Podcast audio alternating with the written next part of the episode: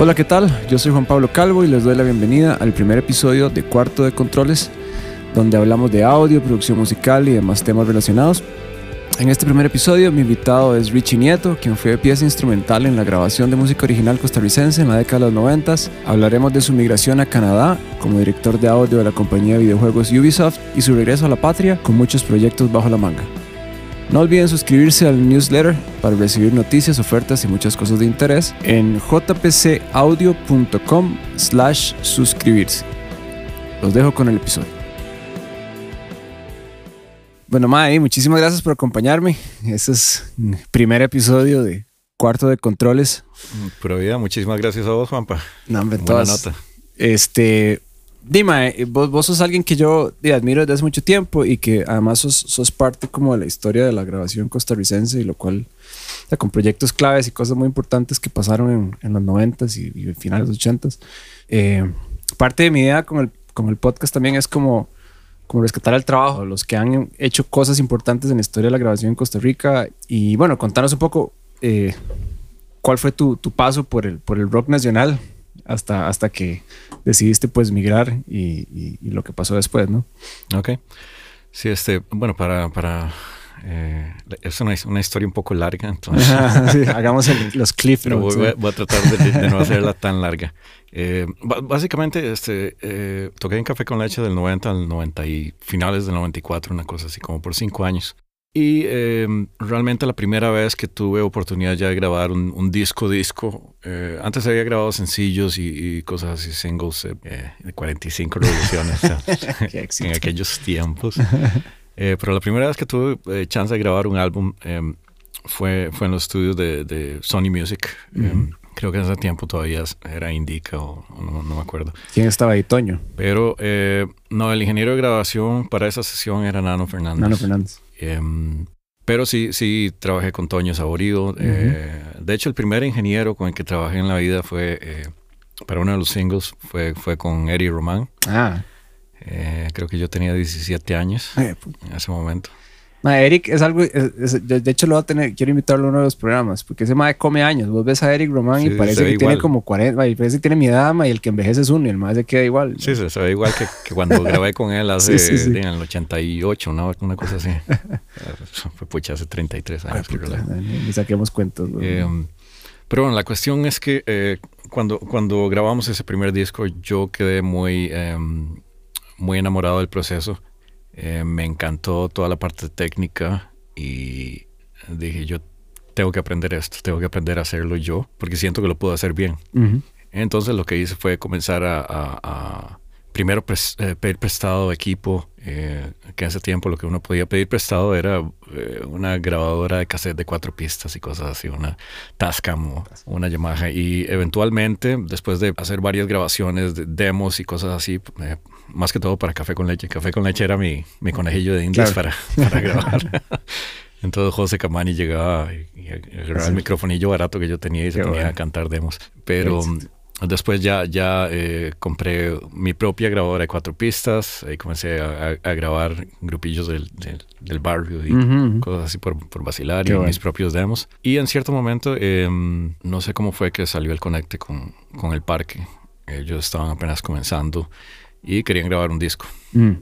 Eh, entonces, eh, lo querían grabar en Radio U y, en Radio U y querían que yo, que yo fuera el ingeniero, pero les dije, más, grabámoslo en mi choza. Les dije, oh, grabemos en la casa. Entonces fui a Bansbach y Don Hans ha sido como el santo patrono de, de todos bueno. nosotros. Eh, entonces eh, me dejó sacar una grabadora de ocho pistas de cassette. Ah, no a pagos y entonces un poco de equipo prestado también que uh -huh. una, una, me prestaron una batería electrónica pads, pads. Uh -huh. para poder grabar en, en, en, mi casa en mi cuarto entonces bueno. Fico tocó pads ahí eh, con platillos de verdad con un par ¿Con de 57 qué son, bueno con eh, 57 con 57 qué hombrada total todo lo, lo, grabamos en cassette y ese fue el primer del hombre azul del, ese es el, hombre, el hombre azul fue así ese fue, wow. ese fue el hombre azul sí Qué loco. Yo recuerdo que yo tenía. Un, porque mis, mis, primeras experiencias de grabación fueron en un equipo de sonido con un micrófono de karaoke. Uh -huh. Mucho. Fue, fue, después. Yo empecé a hacer eso como en el 90, 96, tal vez. Y mis vecinos lo que tenían era, se me acuerdo que tenían un carnero de adorno, ma, entonces tenía como los cachos donde metía el micrófono para que se sostuviera enfrente bueno. del amplificador Crate. Este, grabamos ahí y los más lograron a- abrir la, para hacer overdubs, abríamos la casetera y no sé qué, le, le- le tapaban una de las, de las cabezas a la, a la grabadora. Pero recuerdo que el disco que teníamos siempre a la par era El Hombre Azul. Por, por alguna razón mi vecino lo tenía siempre ahí donde grabábamos. Entonces, ahora que acabas de mencionar eso, que fue el tu primero, yo- mi, primera experiencia de grabación no fue claramente haciendo El Hombre Azul, pero estaba ahí a la par como espiritualmente acompañando la, el proceso, que es simpático. man. Sí, sí, fue, fue muy loco ese disco. Era totalmente... em, bueno, yo estaba aprendiendo a cómo íbamos Ujú. Grabando, pero eh, ya estaba aplicando todo lo que había aprendido eh, grabando en, en cuatro pistas y todo, pero Claro. tener ocho pistas era como, wow, qué, qué Sí, rico. sí, sí. Y uno se queja ahora. La ¿ves? gran cosa, sí, sí. Y bueno, después de ahí ya, ya dije, voy a tomar esto más en serio, le voy a, le voy a meter más ganas. Eh, ya hice una inversión de, de equipo, eh, puse un estudio en, el sótano de mi casa. eh, con una consola Mackie de 24 canales y un ADAT, Qué bueno. solo uno, ocho Solo. pistas, pero digitales. Claro. Y sí, unos cuantos micrófonos ahí, na- nada muy nada muy especial. Unos compresores, un- unos multiefectos, un- una SPX 900 Ujú, y, una MIDI, MIDIVER 3 y cosas MIDIVER. así. Y eh, comenzamos a grabar el disco de Indigo, porque eso ya fue en el, en el 90 y 95, una cosa así. Y sí, pasar de, de cassette a, Ah, a cinta digital, Ah, sí. el 16 bits y toda la cuestión, ya, ya era una cosa... Sí, sí, Ya estaba como loco, estaba sí. El mundo de posibilidades en los dedos. Exacto. Pero eh, grabando así, por supuesto, se llenaban las ocho pistas. Yo tenía que hacer, eh, eh, hacer una premezcla a, Claro. A cinta, a otra cinta digital y después devolverlo al- a la edad para eh, dejarlo en dos pistas en estéreo y tener seis pistas libres para el resto de la, Qué de la locura. música. Entonces de- había que tomar decisiones en el Eso. momento, no, no se podía. Bueno, eso está, eso está muy bien. Yo creo que es algo que, que se ha perdido un toque, ¿verdad? Eh, ah, bueno, yo, yo por lo menos trato de ser así. La gente a veces me vuelve a ver raro porque yo hago el comping de voces de una vez y yo esta es la toma que quedó. O sea, a mí no me, yo no voy a estar en esa hora que hace unos 200 tomas y las deja ahí y después decide, ¿verdad? Sí. Yo creo que a veces es importante como que uno esté suficientemente atento para tomar esa, esa decisión y, y creo que va de la mano también con un poco de saber qué es lo que uno, o sea, cuando uno al- capturó algo que vale la pena y, y- y estar seguro de que, ¿verdad? Tener como esa seguridad de que, ok, esto ya quedó, puedo Claro. commit, ¿verdad? Lo que pasa es que para, para mí, si no, si no queda en la grabación, en, Sí. en la mezcla no se va a poder ah, no, arreglar. pues, claramente. O sea, si uno no siente que hay algo Sí. eh, mágico, digamos, en Sí. el momento de grabar y dice, bueno, tal vez en la, en la mezcla salga la Nah. magia. No, nunca Nah, nah, sale. No. Entonces sí es mejor tomar decisiones en el momento, pero Bueno, y entonces ahí ya empezaste como a, en mejores condiciones a producir tu música también. Sí, este, Sí. yo estuve, bueno, primero en un grupo que se llamaba Puntos Suspensivos, Puntos que, suspensivos. que le fue muy bien en el área metropolitana, digamos, este, tocábamos mucho solos y, y también con Modelo para Armar, que era el grupo de Modelo Mario para Maizona, tocábamos a cada rato.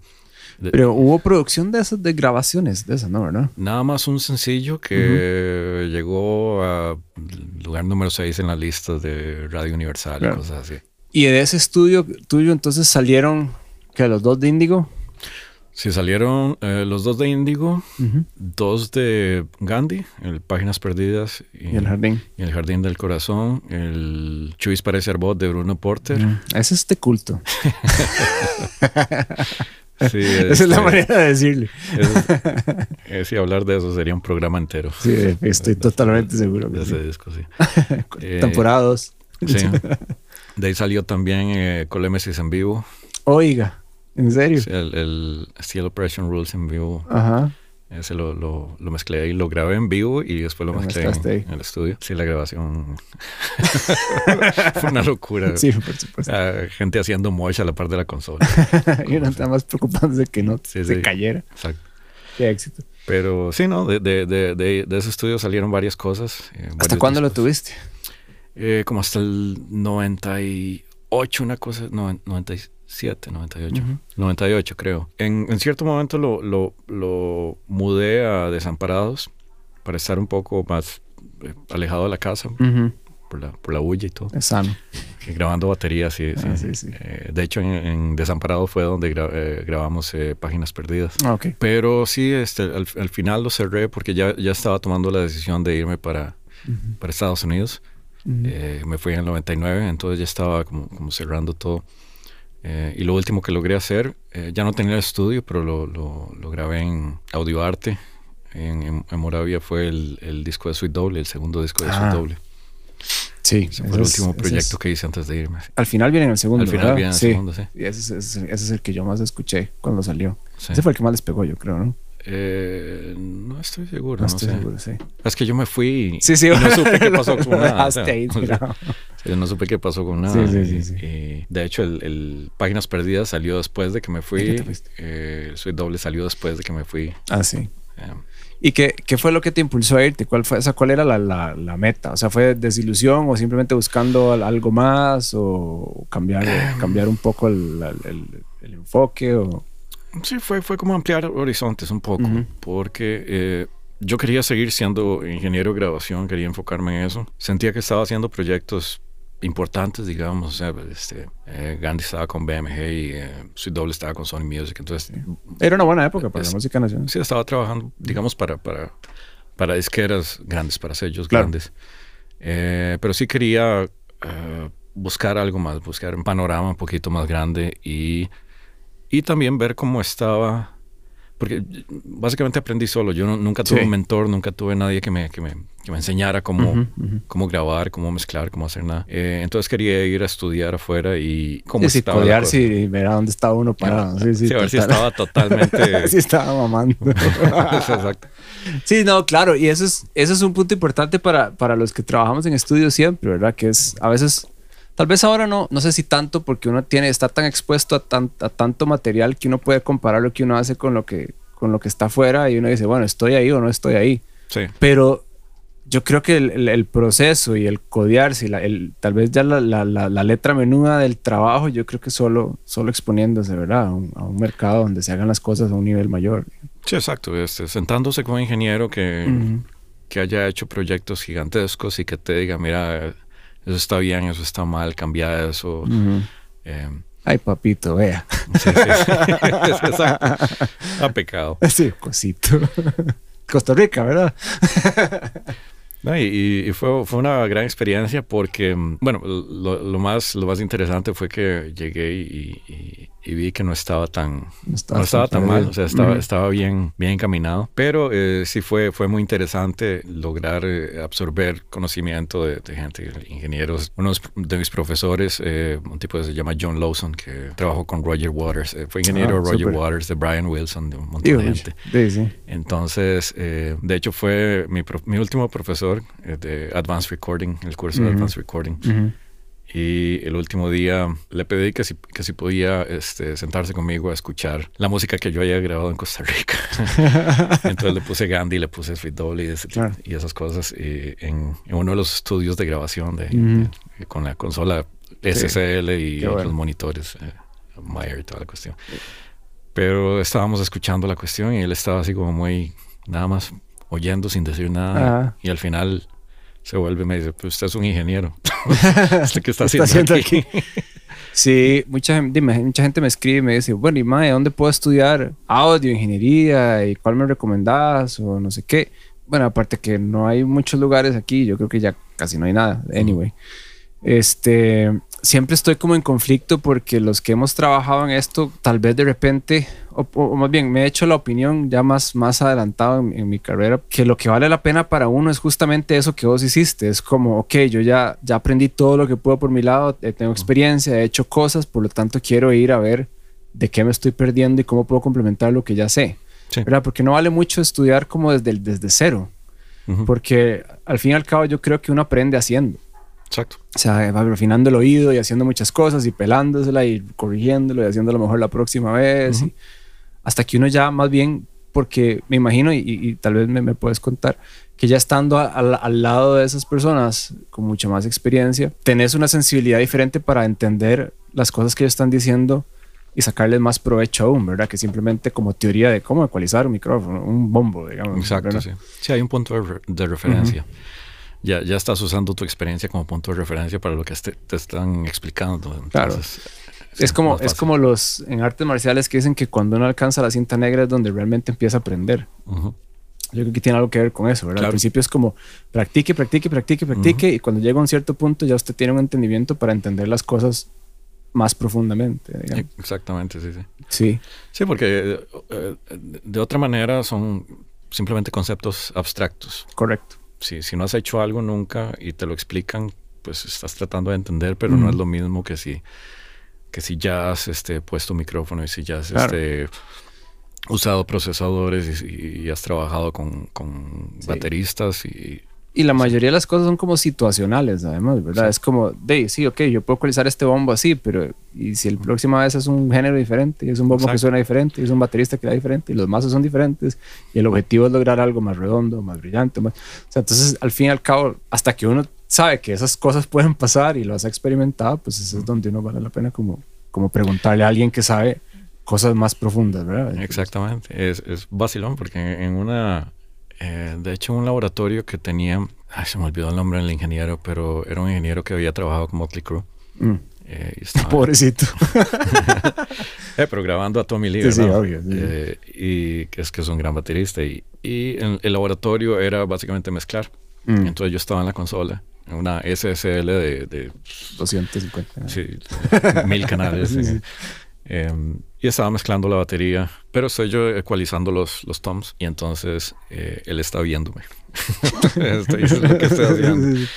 Y, uno un poco nervioso. Y también enfrente de una SSL que sí, es el sueño, ¿verdad? Claro. esas consolas, el ecualizador es increíble y todo. Entonces llego y voy a agarrar el, el paramétrico para, para meterle un poquito de, de 4K a los toms para darles brillo. Y el instructor, el, el ingeniero, me dice, y si nada más le mete un par de decibeles en general, si le sube el fader a los toms.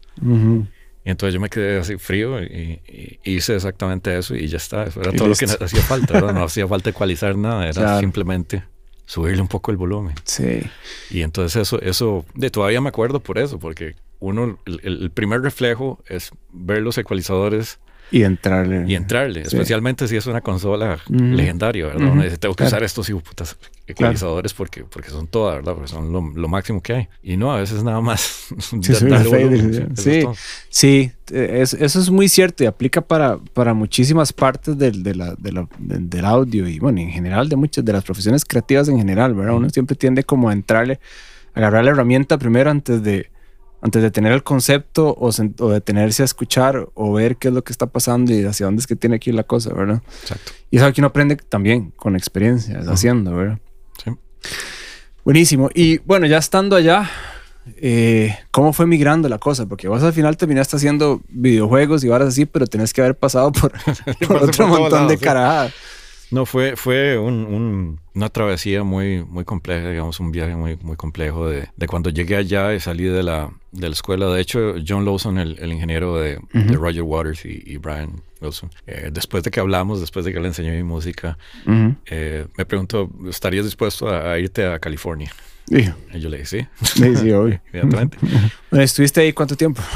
Ahí estuve eh, como seis meses en ese estudio, pero grabando todos los días y grabando de todo. O sea, grababa grupos de corridos de, que cruzaban la frontera. Qué bueno. Venían de México, cruzaban la frontera y, grababan un disco entero en dos días. Y, man. Y son los más que viven dándole todo el día en la calle, Y tocan perfecto. De fijo. y súper simpáticos, súper buenos, increíbles músicos, todos buenísimos. Sí, claro. los bateristas de, de, corridos, la gente no se imagina lo buenos que son. De verdad. podrían tocar, podrían tocar este thrash fácil. Lo que decir, Pero sí, estuve, ahí como seis meses grabando absolutamente todo. Em, de hecho, el ingeniero al principio me supervisaba antes de que me, me dejaran hacer sesiones solo. Era eh, Brian, ah, ¿cómo se llama? Brian Stott que era un, viejillo cascarrabias, tenía, como 80 años. Qué bueno. Pero eh, había sido el ingeniero de la mayoría de los discos de los Bee Gees y de Julio Iglesias y de Gloria Trevi. Qué locura. Entonces era un monstruo. Claro. era un monstruo. Y sí, este, yo, yo le decía, eh, señor, le decía sir, yes sir, por, por, respeto, ¿verdad? Claro. Y Estás en el dojo. Y odiaba que le dijeran Sir. Entonces, Ah, ¿verdad? ese no me diga Sir. Y al rato se me olvidaba otra vez. Ah, qué madre. Y un día me dijo, si me decís Sir otra vez, te, te rompo el hocico. Qué éxito. Pero no, era, era, era el. Y, y ya llegó un día, este, como a las, como a la semana, algo así, de yo estar ahí. Me dijo, "Pues, mañana Ujú. vos haces la sesión solo, haces todo el setup, todo, y grabás y, Qué bueno. Todo, y yo ni siquiera voy a llegar. Entonces, riquísimo. Pero sí, a los seis meses, este, desgraciadamente el estudio cerró. Ah, Estaban, qué madre. estaban, estaban como, como eh, la- las cosas no estaban bien económicamente. Em, entonces me quedé como en la calle. Digo. Y comencé a, a mandar currículums a todo lado, pero em, todo el mundo estaba interesado y todo el mundo pagaba horrible, todo el mundo Mm. pagaba una porquería, porque lo que buscaban eran eh, ingenieros asistentes. Claro. Sí, me llamaron por teléfono una señora que me dijo que me había recomendado a mi ex jefe, este, Ah, ¿de este tipo, que andaba buscando un editor de, un editor de música para, para cine Ah, cool. Eh, y que si yo sabía Pro Tools. Ajá. Y yo le dije, sí, ya he estado usando Pro Tools por seis años ya. Sí. Y entonces, ok, contratado. Digo, buenísimo. Y entonces comencé a, a trabajar con ella eh, en, una, en una película que se llama Equilibrium, Ujú. Christian Bale. Y, Ah, sí. Digo. y entonces sí. eso fue mi entrada al, al mundo Al del mundo del cine. sonido para el, para el cine. Claro. Y, y fue muy, muy bonito porque mm, el compositor de la, de la película era Klaus Badel, que también hizo Pirates of the Caribbean y, Sí, sí. y un poco de cintas. Entonces, el requerimiento es que yo trabajara al lado de él, o sea, cerca, cerca de Claro. él. Y él trabajaba en el estudio Hans Zimmer en, en Ahí Santa sí. Mónica. Entonces, la productora, que era Miramax, Ujú. eh, me, me alquiló un cuarto dentro de, de Media Ventures, eh, que ahora, es, ahora se llama Remote Control, pero Ujú. eh, sí, me instalé ahí, dentro del, Ujú.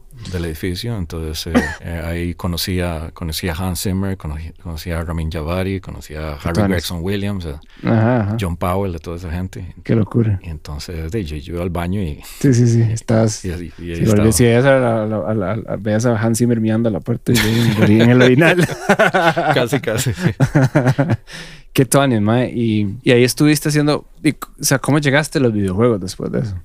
Bueno, eh, después eh, se vino la cuestión del, del 9-11 y toda esa cuestión.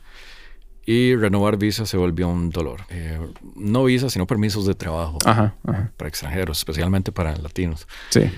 Y estuvimos pulseándola ahí. Yo estaba en el, en el union de editores de, De sonido. de sonido para, para cine, pero se me venció el permiso de trabajo. Entonces eh, estaba en la situación de que no podía trabajar por afuera, por debajo de la mesa, porque estaba en el dentro del union. union y no podía trabajar con el union porque no tenía permiso de trabajo.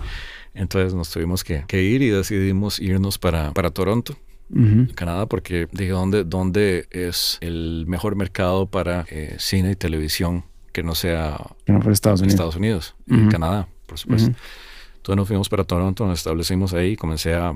eh, llegué y de una vez comencé a mezclar eh, televisión Ah, súper. a través de, de un amigo, de un amigo, de un amigo que, que, que tenía en, en Los Ángeles. eh, entonces llegué y me, me- me conectaron en, en Toronto. Y sí, hice, eso hasta el 2000, ah, 2007. Ujú. Eh, Bastante. Bueno, en realidad hasta el 2011, porque eh, en el 2007 fue cuando decidí que quería meterme a, a trabajar en videojuegos. Ajá, ajá. Pero ya estaba harto de, de trabajar en televisión porque todo, todo el tiempo era lo mismo. Era, eh, Sí, sí, sí. Mez- Debe, debe ser, debe ser como muy formulaica la cosa. sí, es el, el proceso nunca cambia. O sea, el, el show es distinto, la serie Ujú. de televisión es distinta, eh, hasta las películas que estaba haciendo para televisión eran... La misma vaina. eh, era el mismo proceso, ¿no? No estaba Ujú. aprendiendo nada, entonces estaba Claro. un poco aburrido de, de hacer la misma cosa. Entonces dije, me quiero meter a videojuegos porque me encantan los videojuegos y la verdad es que le voy a, voy a tirarle. Ujú. Entonces comencé a mandar currículums a, a todos los estudios que, que se me ocurrió, en Canadá, en Estados Unidos, en Europa, en todo lado. Y en cierto momento me llamaron de EA Ajá. en, en Estados Unidos, que, que estaban buscando un sound designer y que les interesaba mucho hablar conmigo. Ah, buenísimo. Entonces me llevaron a Utah, eh, me, pagaron el, me pagaron el avión y el, y el, Ajá. el hotel y toda la cuestión para entrevistarme. Y em, eventualmente me, me, me dijeron que iban a contratar a alguien que tenía más experiencia. En video- que tenía experiencia Sí, en videojuegos. videojuegos, y Yo no claro. tenía experiencia en realidad, pero que siempre querían trabajar conmigo. Entonces me comenzaron a mandar trabajo eh, por contrato. Ok. Entonces yo estaba trabajando desde la casa y era perfecto. No, Sí, buenísimo. No, no me tuve que ir a, Estados Estados. Unidos, estaba trabajando desde Toronto. Y Claro. me tuvieron ocupado como tres años. eh, Ah, pero bueno, un montón. eh, ¿Qué y hiciste ahí con ellos? Era más que todo eh, juegos eh, como para niños, eh, Little Pet Shop. Ajá. Hice como, no sé, como cinco de esos. Sí. juegos. Eh, Nerf and. Strike, que era de, todo lo de Hasbro. Todas, las- todas las franquicias, eh, todo- todas las franquicias Sí. de Hasbro les estaba haciendo. Eh, en total hice como 10 juegos con ellos, una cosa así. Ah, súper. Em, pero en cierto momento ya quería como Sí, sí, pasar a como- grandes sí, ligas. Sí, sí, sí. Entonces, eh, igual seguí pulseando entrar a, a otros estudios y finalmente me dieron el chance en Ubisoft en el 2011. Buenísimo. Eh, comencé como sound designer ahí, eh, trabajando en cosas como eh, Splinter Cell. Después pasé a Assassin's Creed, hice un par de juegos de Assassin's Creed. Em, después Watch Dogs eh, 2 y Watch Dogs Legion hasta el año pasado, que este, decidí ya, ya para- Volver a la patria. volver a la patria. sí. Pero sí pasé casi nueve años en, en Ubisoft. Ah, sí, es un montón. Comencé como sound designer y terminé como director de audio. Claro. Tal vez podríamos hacer eventualmente un episodio, tal vez un poco más, más nerdo sobre, sobre la letra menuda de lo que implica ese tipo de, de trabajo, ¿verdad? Porque es, es bastante interesante, pero bastante geeky la vara. Entonces yo quisiera como, como tal vez podemos hacer un episodio específico sobre eso. Me interesa más como, como conocer el trabajo de, de los, de los colegas y las cosas que han pasado, ¿verdad? Y como rescatar un poco los personajes importantes de la historia. Y, y además me interesa hablar también de lo que estás haciendo ahorita, ¿verdad? Que, que fundaste una compañía que se llama The Very Loud Indeed. Sí, The Very Loud Indeed Company. Sí, ¿a qué se dedica Very Loud Indeed? Contanos un poco. Bueno, este eh, es curioso porque em, yo no- ya no quería trabajar en ambientes corporativos, ya estaba harto de, de- de reglas y de, de todas las The Man. eh, darle cuentas a todo el mundo y, y decidí ponerme mi, mi propia compañía. Pero lo que quería hacer era como recopilar todo el conocimiento de los últimos, eh, no sé, 30 años y juntarlos en algo que eh, fuera muy, muy especial, muy, muy especializado, muy único. Eh, básicamente lo, lo que hago es eh, dos, dos cosas.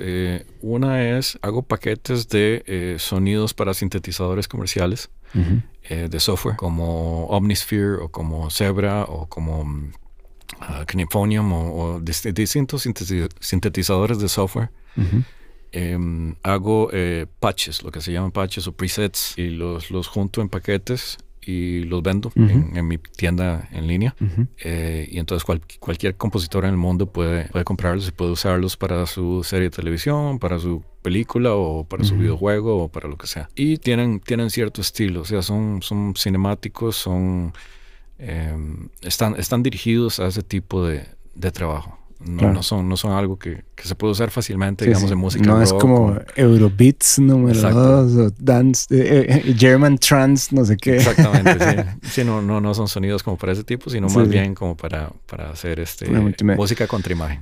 Sí, me decías que cuando uno empieza tal vez como a, a interesarse por el, el audio para multimedia y se da cuenta de como los procesos, que di, lo valioso de lo que vos haces es que la, la gente que compone no está, no tiene tiempo para ponerse a diseñar sus propios sonidos, sino que necesita sonidos ya existentes, pero no quieren usar los que traen los sintetizadores de fábrica, porque todo el mundo los ha usado ya y no quieren sonar a todo el mundo, claramente le están pagando mucha plata como para sonar al, ¿verdad? al 001 de, del Zebra. Entonces, este, di, lo que vos estás haciendo es básicamente haciéndole la vida más fácil con sonidos únicos y especiales o, o paquetes que, que la gente no puede tener, pero te da acceso rápido para poder componer con los deadlines que les piden, que normalmente son bien brutales, ¿verdad? Exactamente, sí. Eso es, eso es como una parte del, de, la, de la compañía. Es que el- el- lo que es retail, lo que es venderle a la gente los paquetes que están en la tienda. Y la otra parte es eh, lo, que, lo que le llaman bespoke, que es por, por encargo. Básicamente trabajo directamente con los compositores. Ah, ok. Eh, ellos me dan una lista de lo que necesitan, con muy, de- muy detallada, y yo les hago los sonidos, les, les mando opciones Ah, buenísimo. y ellos me dicen este, si les sirve o si tengo que Claro. cambiar algo. Pero eso, eso también me gusta mucho porque es muy dinámico y, y me obliga a eh, seguir parámetros. Claro. O sea que si ellos me dicen, mira, necesito un sonido que no sea triste, sino que sea melancólico. sí, sí, Entonces tengo que saber exactamente. Bueno, y lo hace que más interesante el trabajo también, o sea, ¿verdad? Como, imagino que también te, te mantiene en contacto con todas esas personas y, ¿verdad? Como siempre con, la, con el dedo en la vena, digamos, de lo que está pasando también. Exacto, sí, sí. Ujú. Eh, y ha- hablamos a menudo, conversamos y, y, Claro. este, especialmente con, con Stephen Barton, que, que eh, le ha hecho un montón de cosas eh, recientemente. Eh, estoy trabajando con él en, en proyectos como Apex Legends. Y, Ah, súper. y, mm, hay un par de proyectos más que están que no se han no anunciado, se han todavía. Pero, pero estamos trabajando en eso. Que nos caiga el yugo de unos proyectos este, gigantescos que, que el próximo año los vamos a anunciar, pero, Mm, súper. eh, pero es muy, muy, muy interesante y de vez en cuando me mandan emails compositores agradeciéndome por, Claro. Por, por sonidos que, que han usado Ah, y, y que les ha ido muy bien. Digamos, Mark Corvin, de, el compositor que hizo eh, la música de The Witch y, y The Lighthouse y todo Ujú, eso. ujú. Sí, me, man- me mandó un, un email muy, Ah, qué tuanes. muy bonito este, diciéndome que, que, que el director Claro. estaba fascinado con los sonidos, que muchísimas Uf, gracias y buenísimo. todo. Entonces, eso es muy tuanis. Ah, mae, pues qué bien, enhorabuena.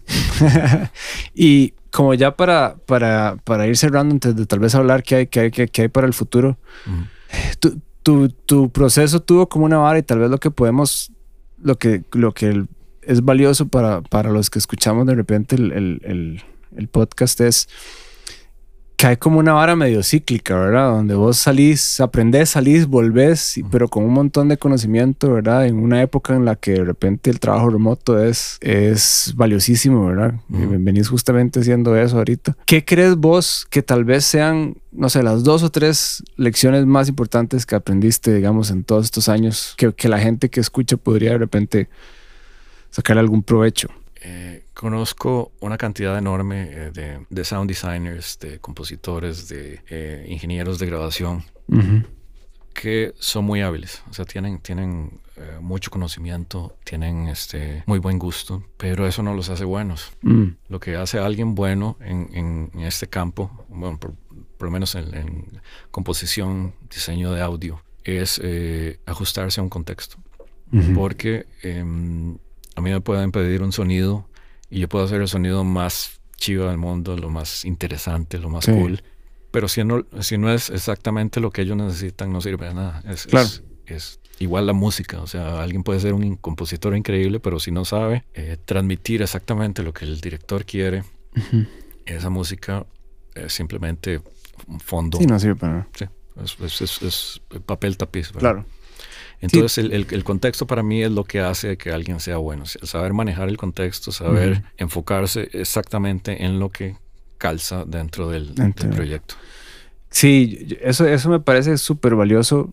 Incluso en producción musical se ve todo el tiempo, ¿verdad? Cuando, cuando mucha gente que está produciendo a alguien de repente no logra sacar su ego del proyecto y quiere hacer lo que quiere hacer él o porque, ¿verdad? Quiere sonar a lo que él está haciendo sin realmente tener, darse cuenta que la fiesta no es de él, ¿verdad? O sea, que simplemente está ahí como facilitador o como, como para ayudar a la comunicación de lo que el, el- proyecto necesite, ¿verdad? Exacto. Sí, este, y, y, mm, sí, para mí eso es mucho más importante que, que la habilidad técnica, que la habilidad este, musical. Sí. Es eh, o tocar lo que se necesita, o componer lo que se necesita, o diseñar el sonido, o eh, en el caso de la ingeniería de sonido, Sacar el sonido que se necesita. Porque Claro. de nada sirve que una batería suene riquísimo, como la mejor batería de metal del mundo, si el sí. contexto es este Es roots. O country. Sí, no, no tiene ningún sentido. Claro. Sí, puede sonar muy bien sola, pero, pero ya en el contexto no, no tiene ningún Sí. sentido. Sí, la, la segunda cosa que, que está muy amarrada a lo que estabas diciendo es que eh, uno no puede apegarse a lo que está haciendo. O sea, uno tiene que estar dispuesto a, a tirar a la basura cualquier cosa que esté haciendo. Con tal de hacer algo mejor o algo más apropiado o algo que, que calce mejor con el Claro, proyecto.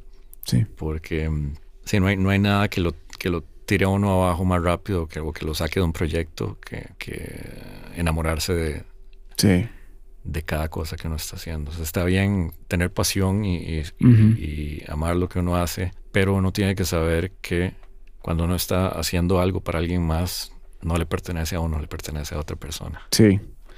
Es, es, es, muy, es muy, eso es muy sabio. Ma. Yo, yo recuerdo que cuando yo enseñaba diseño, diseño gráfico, que enseñé en la universidad muchos años, yo, yo les, les hablaba a mis alumnos de la distinción entre diseño y arte.